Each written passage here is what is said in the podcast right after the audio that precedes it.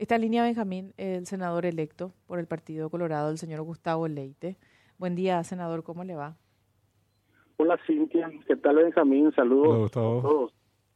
Nunca tuvimos la oportunidad de charlar. Qué bien que funcionó el, el, número 45.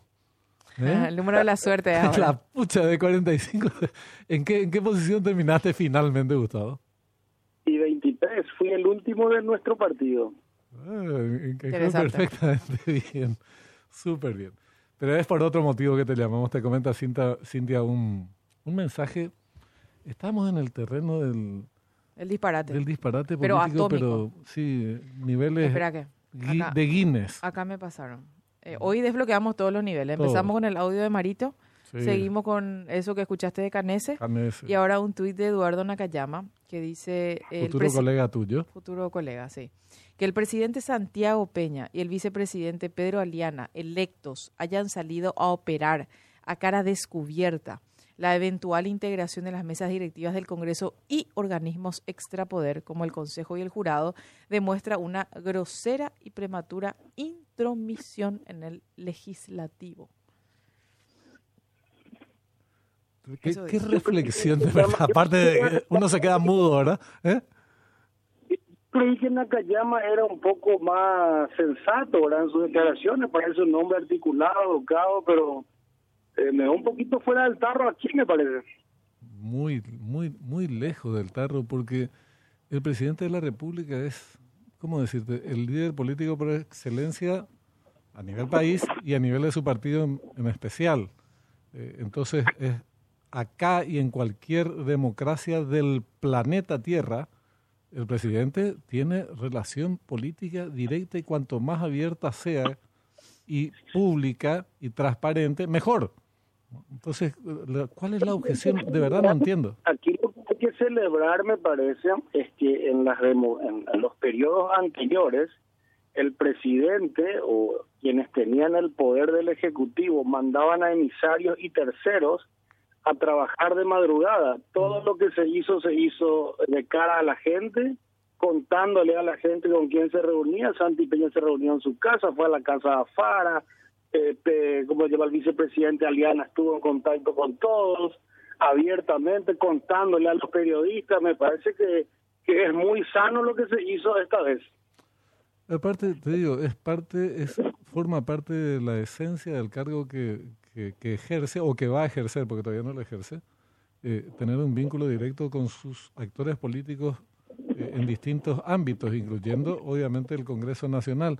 Pero es una práctica eh, tan normal que la objeción es ridícula, porque la injerencia, la injerencia, el poder legislativo decide lo que se le antoja como poder legislativo. Y en eso radica su autonomía y su independencia no en que los demás están tienen prohibido hablar con los senadores y diputados. Uy, eh, ni el presidente ni el vicepresidente. ¿Dónde figura eso? Estaba revisando muy rápido las experiencias en otros países. Tenés la calle Paul. Digamos que puede ser alguien con el que se identifique eventualmente en Nakayama. Se reunió con senadores blancos que mantienen negativa usar fondos de colonización para asentamientos. O sea, la calle Paul le quería convencer a sus senadores hinchapelota, en este caso, que se estaban oponiendo a su proyecto, estaba teniendo injerencia, según, según Nakayama. Nadie le criticó en Uruguay por eso, obviamente, una cuestión básica. Vamos a Argentina. Con enfoque en la unidad del PRO, Mauricio Macri se reunió con senadores bonaerenses. Estamos hablando de épocas anteriores en donde Macri ejercía la presidencia de la, República, o más al norte, Obama se reúne con líderes demócratas del Congreso. Injerencia a cara descubierta. Injerencia del presidente Obama en la, en la Cámara de Senadores de los Estados Unidos. Se te van a cagar de risa si sostenes este tipo de cuestiones en otros, en otros lugares, ¿verdad? No, no, de verdad me cuesta interpretar el, el tema, Gustavo cuando las cosas no se pueden interpretar de personas como Nakayama, que aparenta ser un hombre instruido, tenemos que ir más allá. Este es ya un caso psicológico. Yo creo que la oposición y sobre todo el Partido Liberal creyó la película que le vendió Efraín de que ellos iban a ganar. y no se esperaron nunca la derrota que, que sufrieron. Entonces, todo es culpa de otros. Es no mirar adentro, sino culparle al otro. Bueno, es un proceso que ellos tendrán que, que exorcizar solos, no, no es de nosotros meternos. Eso sí no podemos hacer, involucrarnos en la penuria de la oposición. Y nosotros como Partido Colorado tenemos que trabajar unidos. Se trabajó para tener, hoy parece que tenemos 20, tal vez tengamos más Colorado de 23. Creo que eso es tal vez la frustración de la oposición. La oposición siempre jugó desde que se fue Stroessner a que el Partido Colorado esté dividido. Y en vez de construir una agenda, en vez de construir un mensaje, una esperanza, y nosotros los colorados, y sí, somos muy activos, nos peleamos, pero cuando llegan las elecciones jugamos el partido todos juntos. A mí me, sorprendió. Ayer Calé decía, refiriéndose a otras declaraciones también de que la minoría ahora se considera la representante de la dignidad y de la república y de la soberanía, el resto son basura autoritaria y todo lo demás. Y decía, estamos en el marco del disparate, nunca llegamos a estos niveles de disparate tan, tan grandes y lo que está pasando es que la oposición le está haciendo un culto al santo del llanto. Esa fue la expresión, ¿verdad? Eh, más o menos en esa, en esa dirección. ¿Y vos considerás esto también, que es la falta de asunción de lo que ocurrió en las pasadas elecciones? concuerdo con el senador Galaverna y leí un artículo del colega de ustedes y amigo Augusto Santos hoy. Creo que es lo mejor que le puede pasar al Partido Colorado que Efraín Alves al frente de la oposición. Sí, sin duda. Que entre paréntesis, hablando de injerencia, de que no es ninguna injerencia, eh, esto de ver la paja en el ojo ajeno, eh, si bien es, es, bíblico, se aplica todos los días. Y en el caso de Nakayama también, porque Anteayer se reunió, convocado por Efraín Alegre, el pasado martes, el comité político para imponerle a sus senadores que voten por, en este caso, Blanca Velar, por el candidato que surja de esa cuestión. Y eso no es injerencia eh, de, un, dirigente partidario en este caso. Eso es ejercicio democrático. Eh, lo que hace es injerencia. Pero no lo tenemos que sorprender. Aquí tenemos que que trabajar por los problemas de la gente. Creo que estas refriegas y demás, si bien es cierto, son noticias y ustedes tienen que transportar las noticias porque ese es el rol de ustedes. Nosotros que queremos ser diferentes, tenemos que trabajar por los problemas reales de la gente. Este gobierno que nos deja 4.400.000 desempleados nuevos, nos deja una deuda que se duplicó, pero la economía no creció. Entonces, esos son los problemas reales de la gente. Sí, definitivamente.